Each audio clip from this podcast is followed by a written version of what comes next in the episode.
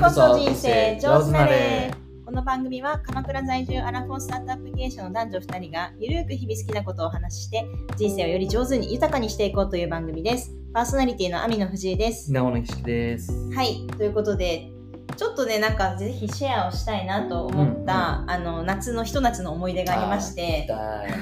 甘酸っぱいやつかな。甘酸っぱいやつかなでもなんかあのーずっとちょっと行ってみたいなと思ってたんだけど、徳島の阿波踊り行ってみたいやつ。でしょ？そうなのよでそれにたまたま私その G140 の、うんうん。あのー同じ部屋だった人が、うん徳島県の市長あ市の市長でうん、うん。でまあそれもあってなんかあ行ってみたいなみたいなノリ、うんそこでノリの話もしてたしもともと行ってみたかったしなのでなんかみんなもあ行こうよみたいな人が何人かいたわけよその G1 メンバーの中にね。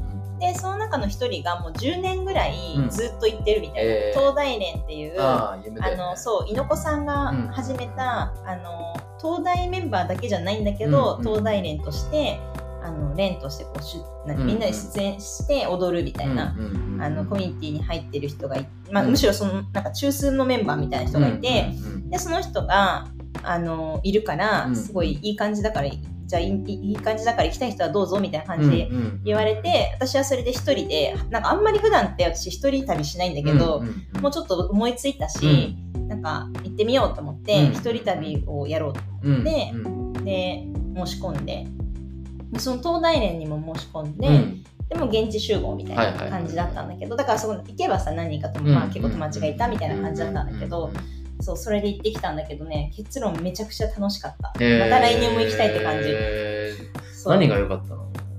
うーんなんかまずその雰囲気というか、うんみんながみんなそのとにかく踊って楽しむってうんいう、うんうんうんあののもすごくいいし、うんわけわかんないじゃんこんなの踊ってさ「イエーイ!」とか言ってみんなで同じ踊りをさ、うんいろんな連がさ、うんこう集まってやるっていうのがすごいいいなって思ったし、うん。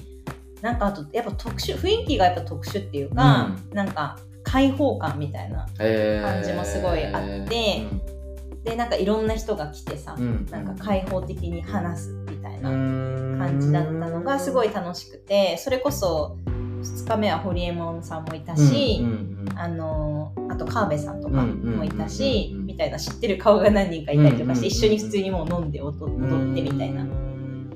え何時ぐらいがこう踊りスタート？えっとね集合が5時ぐらいからなんだけど実際に踊り出すのは7時ぐらいかな。えー。から何時ぐらいまで？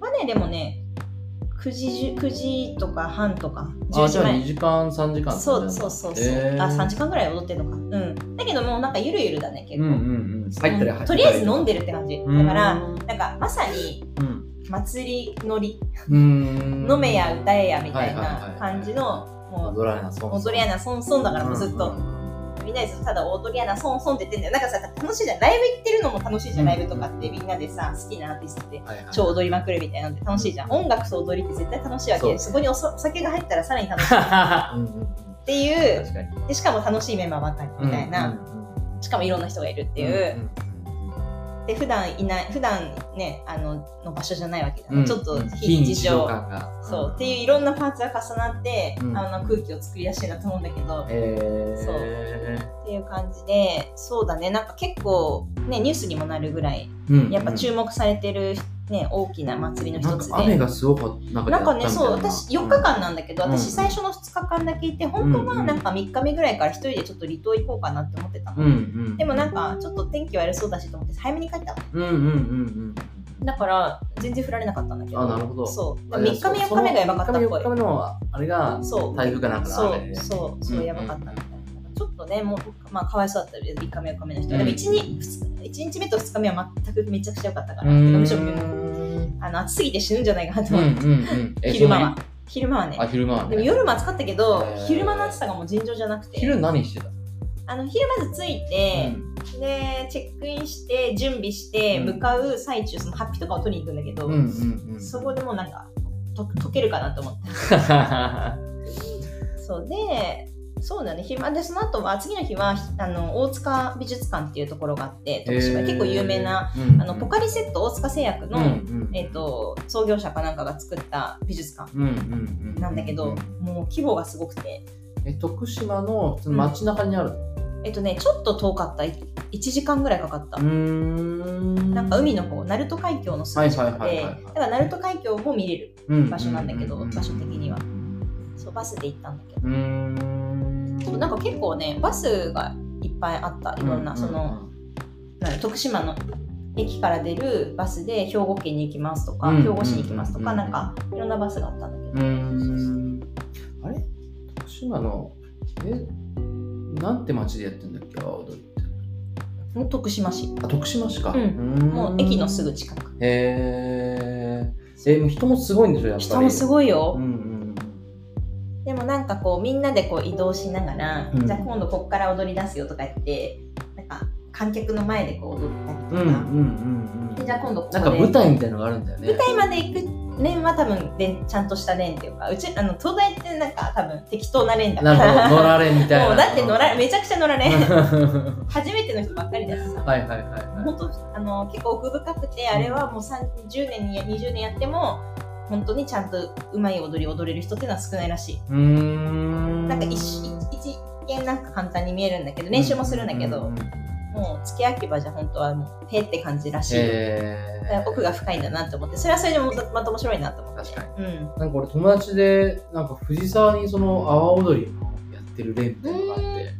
入っててやってるやつとかいたもんね。うん、楽しいよ。まあ、みこし担ぐとかも楽しそうじゃん。そういう感じだよね。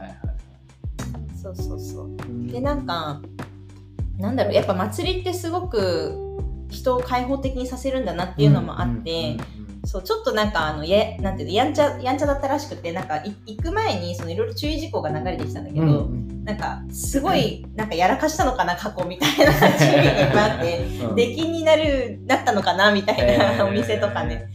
へなんで、あの、でもまあ、本当に今年とかはさ、ー。うん。うんまあ、若い人は増えてってまあなんだけど、うん。まあ、ちゃんと普通普通に割とおおとなしめだったんだとは思うんだけど、うん。それでもかなんかその昔の片鱗を感じるあったかアなラフされてるんだそんなあれしてたんだと思う、うん。そうそうそう。いやでもまあ結構評判悪かったらしいよ一時期。開放的になるもんね。しょうがないねある程度は。しょうがないなっていうのもあるし、うんうんうんなんかほとんど徳島の子はみんな祭りの時にできた子だよとか言って まあそうだよね。えー、えで10時ぐらいに祭りあ踊り時代終わって、うん。またそこから飲んでみたいな。そうそうそう。なんか飲み会が11時からですって書いてあって、えー。私これ起きてられんのかなと思って、うんでちょっとだけ仮眠して参加したもんねうん。うん一回帰って着替えてさ、うんうんそうそううん。それはなんか普通のお店とかで？飲み屋で。うんうんでなんかこあの東大のさうん。学生もいれば、うんうん。なんかいろんなそういうおじさんもいればみたいな。そうなんかあれだね。ウルフルズの人いたらしくて。えー、で私さほら松本さんしか分かんなかったからです松本。はい、なんかちょっとあの年配のなんかこう元気なおじさまいるなとは思ってたんだけど、うんうん。それがどうやら。それはどうやらあの メンバーだったらしい、えー、何人ぐらいなの？そのレンとしてはどうだろう？50から100あでもその入れ替わり立ち替わりで多分100人ぐらいいるのかもしれない、うん。延べていくとね。うん。えー。そうでこれももいたしね、そうそう今回は猪子さんいなかったけど。うんうんでその徳島市長にも会いにあの市長の市長室まで行って会いに行った話いろいろ聞いてさ、えー。いろんな話聞いたよ。大変なんだなって思ったよ市長って。言える範囲で。言える範囲は、まあなんかすごいさ私もそんなに正直言ったら申し訳ないけどあんまり見てないんだけどめちゃくちゃ叩かれてんだよ。えー、なんで？まず最年少女性市長なのね。で東大出身。そう。で東大出身。で私と同い年なの。うちらと同い年、マジ？えー、いいでしょ？いい話でしょ、んんん。そう。であのーまあもともと結構そうだからベンチャー系とかうん。そっち系の人だったんだけど、まああの一肌脱いで、うん。お師匠やってるんだけど、うーんまあどっちかといってやっぱりだから先進的だから、うんでさやっぱりね年配の人が多いとさうん。保守的じゃんすごい、なんかそこはすごく圧力が生まれてうん。足は引っ張られまくってるわけ、であんまり忖度しない性格というか、うん。うん結構ストレートに話していくタイプというか、着々とやっていくタイプの人だかうら、んうん。まあ敵も作るんじゃない、それ でもなんでそこでななんか炎上するんだろうっていう意味のわかんないところで本当にさ悪いことして炎上したらまだわかるじゃん、うんうん別に何の悪いこともしないのに例えばなんで炎上してるかというと、んんアソビューっていう会社とはい組んで、はいはいアソビューも G1 メンバーじゃん、うんでなんかなんだっけな20万円の席を作ってああ、観覧席みたいなね。観覧席みたいな、うんでそれあの座席っていうのかななんか座席か、。うんで作って売り始めたらそれだけで移動するとか、へー。意味わかんないじゃん。別によくねみたいな、うんうんうん。買う人がいれば別にいいそれでし、まあ、海外税収になるんだからねね。そうそうそうそうまあそう。でそれもなんかそのもともとはうん。そのお金の話も結構いろいろ問題があって、うんうんあの新聞社と結構今確執があったりとか、うん。新聞社結構今まで全部あの利益を取ってたとかなんかいろいろそういうなるほど、なるほど。利権のところが、ね。そうそうそうめっちゃそういう話をしてたよ。大変そうだなと思って、へそうだね。でも着々とやっているっていう姿を見てあすごいなーとも思ったしうん。大変そうだなとも思った、でもさ、そんだけさ、やっぱ組長って絶対叩かれるじゃん。うん。もう分かりきってるじゃん。うん。まあ、どこの自治体だろうがなんまあ。特にそのなんか叩かれやすいプロフィールというか、うんうんうん。スペックなんだと思うんだけど、うん。それでもさ、やろうとするの、本当尊敬するんだよそうだ。ね楽しいんだとは思うよ普通に、あうん。の結構その政治家と違ってまあ言うてもそこまでね回ししなくても改革はできるから、まあそうだよね。派閥とかそんな強いわけじゃないからね。そうそうそうちゃんと議席さえ取ってれば別に通るしね。うんうん。だからなんて言うんだろう。やや本当にこう自分で描いたビジョンをそんなにこう実現するまでに回しせずにうんできるっていうのはちょっと近いって言ってた起業家と。うんだからなんか起業家が政治家できないかもしれないけど組長はできるって話をうんずっとしてたんだけどどそれはいけるみたいな話をしてた。だからそれそれであなるほどな面白いなってすごい思った。大変そうは大変そうだったけど。仮にゆかがさ、うん。例えば鎌倉市長になったとしたらさ、何する？うん。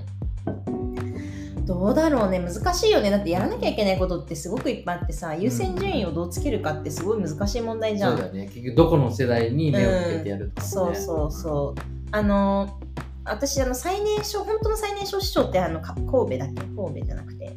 えっ、とどこだっけ？あの神戸で兵庫県にいるじゃん。うん、確かに。ね20代から。そうそうそうそうそう。あのハーバード出てうんうるん。男の子なんだけどその人にも会ったのね、えー。出たんだけど自分、でその人はねもう完全に教育だね。うーん。で若い人がさそういう教育やってるっていうのが私素晴らしいなとも思ったし、うんうんうん。うん。でもそのやっぱり市長として教育に力入れるって結構なんか難しいんだよねいろいろ。なんていうの上の世代の人たちを味方につけなきゃいけないんだから、まあそうだよね。その人たちからしてみたら別に教育よりもっとなんか自分たちでなんとかしてくれやみたいなさ、うんうん話になって福祉をどうにかししてくれやとかコースなんとかしてくれやとかさあんじゃん。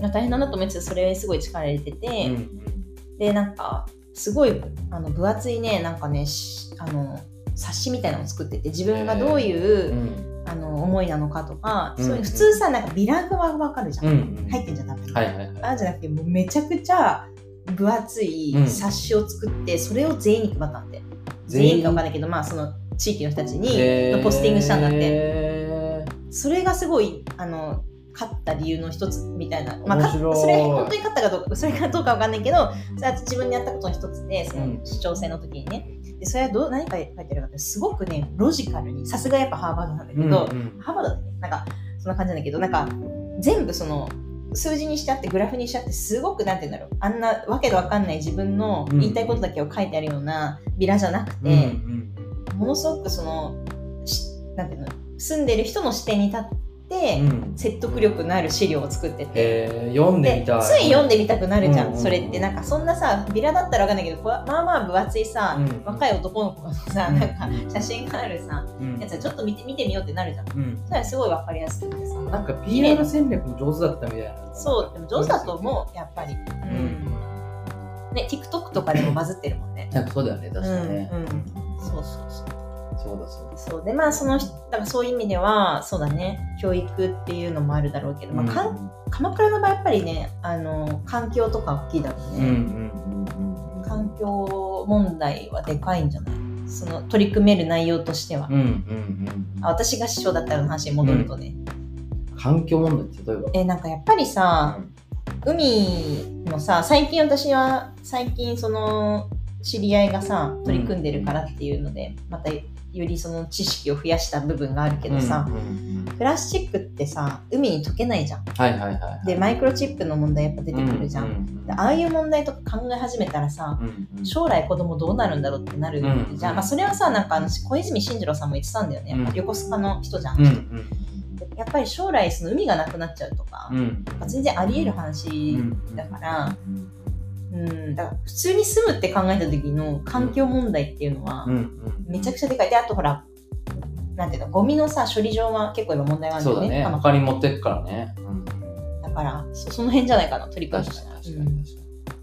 でもなんかああいうそのカヤクの柳沢さんがやってるみたいなコミュニティ作りとかもすごい素敵だなって思うけどねいやだからそういう意味だと、うん。なんか本当にやりがいはあるんだろうねやってる人からするとね。そうだね、課題山積みだし、う、うん。んだからまあこの前ちょっと話したけどよ50以降はそその政治まではいかないけど教育系のなんか事業なのか取り組み、活動はちょっと絶対したいなとは思ってるから、うん今からいろいろインプットしていこうかなとは思ってうるけど、うん世代はどんぐらいのこうターゲットで？小学生から中学生ぐらい。で私なんか結構思ってるのは義務教育が結構ダウトになってるから、うんうんうん結婚制度ダウトのと同じぐらい義務教育もダウトって感じだな私からすると、だからそうだね。別に義務教育受ける必要ないなって思ってるかな今日本で、子供は、別にね。そうそうそう。今はもういろんなツールがあるから、うん、あれが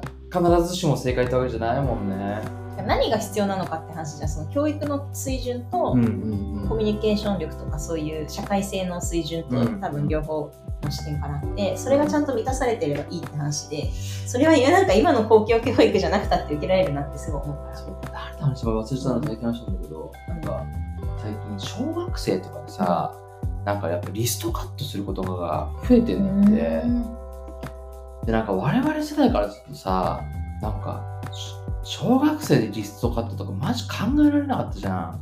えでもなんか私一いた？番うん。生き死にに考えついて考えてたの小4だったんだよ。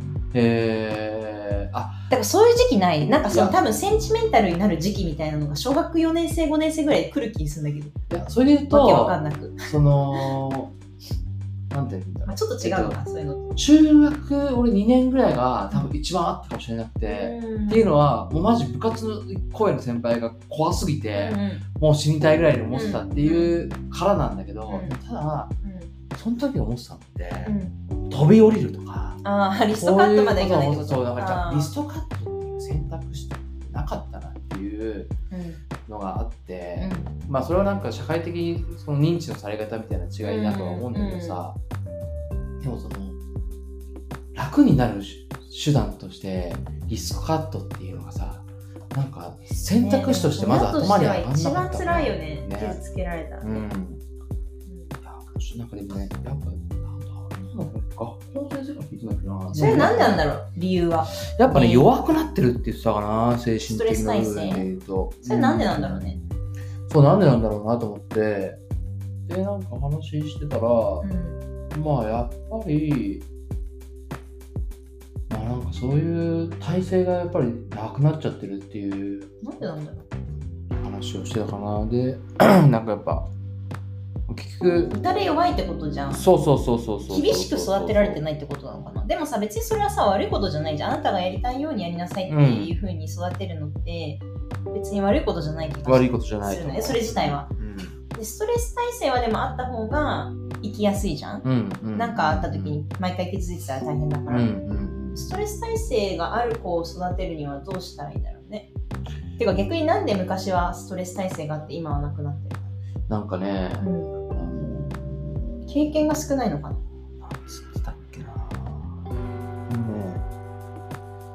やっぱ。校庭30周走るみたいな経験してないからかな。でもそれ若干ある気がするんだけどスポコン系みたいな、まあそうね、うん、昔のたなんか部活とかで頑張った経験って生きてるんじゃない？私はそんなに部活やってないけど、うん。なんかそういうスポーツやってるまああそ人たちってこを乗り越えるかみたいなのはさあるからね。そうあれ俺やったからみたいな、うんそうそうそう。なんか頑張って何かを達成したとか、まあ、達成しなくても、うんうん負けるとかね、うんなんかゲームに負けるとかさ、うんうんうんそういうのやってないのかな。っていうのとスポさーツとかもあとなんかやっぱさ、うん。そうスポーツとかもそうだと思うしさ、なんかやっぱ外であんま遊んでるんじゃな。いああ外外で遊ばないと何が悪いんだろうね。やっぱ家の中でゲームとかだけやってると自分の思い通りになっちゃうのかな。そうそうそうそうそうでなんかさやっぱいっぱいたくさんさトラブルに会う回数が少なくなるじゃん、確かに。予測できちゃうもんね、うん。家の中だとね。外で遊んでる方がさトラブル多いよね、うん。まあ、転んだりも全部そうだしさ、うんうんうん。なんかお自分の思い通りにいかないことっていうそうだね。全然わけわかんない人と触れ合う機会も増えるしね。そうそうそうそうそう、っていあーなんか外に連れ出すってことをしなくなっちゃってるってことか。家でだいぶエンターテインメントできちゃうからある程度おもちゃとかスマホとかうん。ゲームとか与えてればそれなりに楽に親も子育てできて子育てなんか親も共働き忙しくなってるから、まあ、割とハックしちゃうというか、まあ、あ子育て小学生とかうでん。聞くのはさ、そのまあ我々世代のさその小学生だとさ放課後ってさ、うん。普通に子供たち同士でさ集まってどっか遊び行ったりとかさしてた。あのなんか分からんところで山の中と行ったりとかさしてたね。じゃん、うん。なんか野球したりとかしてた。そういうのとか。やっぱそういうのは今ねないらしいんだよね。なんで外が危ないみたいないやあのーなんとか教室みたいなのにあ、えっみんなとみんなそういうのに。習い事になっちゃうの？そう習い事になっちゃってでみんながみんなどんどんそれいくとその何々ちゃんちは何やってるみたいな。っていう風になってくから一緒に遊ぶ放課後遊べる友達がいないから自分たちもそういうのに行くようになるみたいな、うん。SNS とかもあるしね。そそういうので情報してあの子はあそこ行ってるとか。そうそうそうそう。とか。あるかもね。っていうのがあるからなんかそのそれって結局さ、こう決まり決まったルールのある程度の中でや測できちってるじゃん。ゃうからか、うんだそれからはめちゃくちゃありそうだね。ランダム性高いのってさ自分たちで外でさなんか適当に遊んでる方がさ絶対あるじゃん、だからわけわかんなく牧場とかにおいなんか送り込んでう、ん、あの生活させてみた昔とかあったじゃん。あのなんだっけキャンプにさうん。でなんかガールズスカウトじゃないけど、うん、うん、ボーイスカウト、ね、ボーイスカウトみたいなのとかさ、うん。ああいうのもあったけどね、ああいうのいいよねきっとね、まあ、やってる人もいるんだろうけどね、今でもあるけど、ね、あるだろうね。だからやっぱりそれで結構差がつくかもねストレス耐性って。やっぱストレス耐性って確かに予測できなかったことをうん、体験した時にどう対応するかの対応力な気がするから。そうそうそう。なんかストレス耐性多分ないからさ、うん。切れちゃったりとかするわけじゃん、予測できないことに対応できないんだろうね、うん。あっていう切れちゃう子も多いってそういう。ーだからその昔はさ多分さうん。近所の人とかさおじいちゃんおばあちゃんとかいろんな人と接する機会が多かったからさわけわかんない人もいたんだろそうあと近所の親父に怒られたうりとかね。そう理不尽にね。まあだけどそういう変な人もいるっていううん理不尽なことがいいとは思わないけど、うん。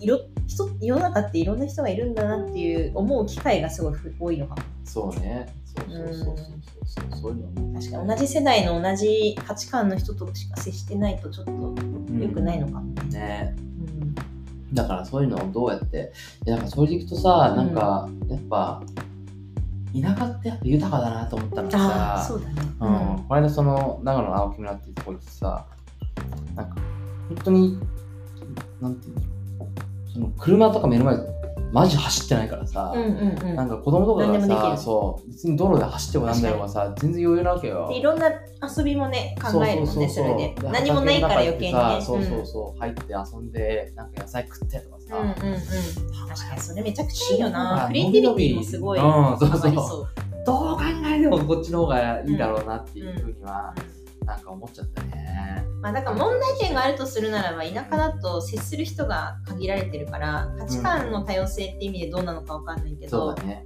自然っていう意味ではめちゃくちゃいいね。そうそうそうそうそうそうそうそうだね。まあ、だから本当に親次第だね。うん、うん。何を経験させてあげられるかって結構大事なんだね。そうだから場所選びからさ、うん何からさ、うんまあでも結局親の都合もある程度あるわけだからさうんそれをどこに選ぶのかっていうのって結構難しいよね。でもさ、これからの時代で言ったら、そのインターネットが悪いとかゲームが悪いとかっていう考えもちょっと古いのかもしれないなって思ってて、うんうんなんか多様性を育てるツールとして考えるんだとしたら、うんうんありじゃん。そうんか同じものしか見せないとか、なんかそういうものだったらちょっとあれだけど、うんうんなんかむしろそれを活用して、もっといろんななんか外国の人と触れ合う機会を作るうんとか、うんうんなんかそこんなのあるんだっていうことを知る機会を作るとそうだか、そういうのは全然ありだったらシティでさ、うん。なんかやっぱアート方向とかうん。やっぱそっちの方が伸びやすいみたいなのがささ、まあ、あるよね。だからまあね別になんていうの今だったらさ、正直、なんて行ったり来たりできるし、うんうんままあ、インターネットではどこでもつなげるから、うん。なんかその自然で遊ばせつつうん。多様性はなんか家の中で磨くみたいなのもあるかもしれないもんね。うん。そう俺この話誰としてなんか今思い出したんだけどさ、床屋と話してたんだ。うん、でなんか床屋さんって面白いね。そう。あのーアメリカだとなんかそのどっかの町に引っ越したらそのいいバーといいバーバーを探せっていううん。のがなんかあるんだって、その格言的なやつで、うん。やっぱそのでずっとずっと話しててさ床屋ってさなんかこう、まあ、そこはもう完全に one to one なのへえ。だからさでいろいろ話してて、まあ、 one to one でしょ、大体。あでもさいや何が言いたいかっていうんでも3人さうん。あの客席があるとかじゃなくて1席しかない、ああ、なるほど。ううんん。っていうのだからさ、誰に聞かれてるとかそういうの一切ないわけ、うんうんうん。あ、そういうことか。そううん。でどういう感じでお客さん来てんすかって聞いたらさとにかくやっぱ話をしたくて来るっていう人もやっぱ結構いるんだって、うんうんうんその自分の髪の毛切りたいとかっていうよりもとにかく俺は自分の話をしたいっていう、だからそういうなんか一つのなんか町村の中のこの地域の町のやっぱコミュニティの一つとしてそのバーバーっていうのは割と大事な機能をやってるっていうなんかそういうのを聞いてもなんか男の人がさあの1時間とかさなんか全くこう社会的な関係性ほぼない人と話す機会ってあんまないじゃん多分。うんうんっていう中でいくと確かにそういう役割ってこうやってあるんだなっていうのをその時発見して確かに。面白いなと思って、うんそうそうそうそう。だってさ、なんか私さ、ちょっと疑問を呈したけどうさ、ん。あの、銀行のさ、CM でね、うんうん。あの、私の仕事は、なんか、社会の人と話すことみたいな。っていう CM があったわけ、うん。で私は結構疑問で、うん。そんなんでぎそんなの銀行の仕事にすんなよって思ったのちょっと、うんうんだけど結構しんしんなんていうの実際そうそういうことなんだろうなっていうのもうんなん。か思ったりはするよね。そうだからそうだか。らそう都会の話もしたけどさやっぱ面白いなと思ったのは1ヶ月何人お客さん抱いてくんのって言って、300人ぐらいいてるの。え300人とさー、えそれって何1日10直人径とか200から300って言ってたからそうそん300な来るの1日すごいね。すごいよね。だからそれをさやってる？でもそんなだけ会話してるやつってさなかなかいないじゃん。確かに。面白いよね。そう。だからそれで入ってくる情報量とかもすげえことになってんなって、うん。その地域の情報量って。うんうんなかなか稀有な職業だなってでもなんかでもどんどん衰退してるらしいけどね、うん、そうだね。うん。でも鎌倉の人はねそういういろんなコミュニティがあって、うんなん。てそういう、ね、カフェとかさ、うんうんうんコーヒーショップ毎日のように行ってるところとかもあるからさ、うんそこほんといろいろ喋ってる人そうそうそうたちが入れてバーとかもそうだね、ん。んん確かに。そうバーとかね。スナックとかそうそうそうそう。なんかそういう話せる役割っていうのがね人って多分大事なんだよね、改めて感じたうんはい、今日この頃でございます。はい、はい。ではまた 次回におはい会いしましょう、ありがとうございました。ありがとうございました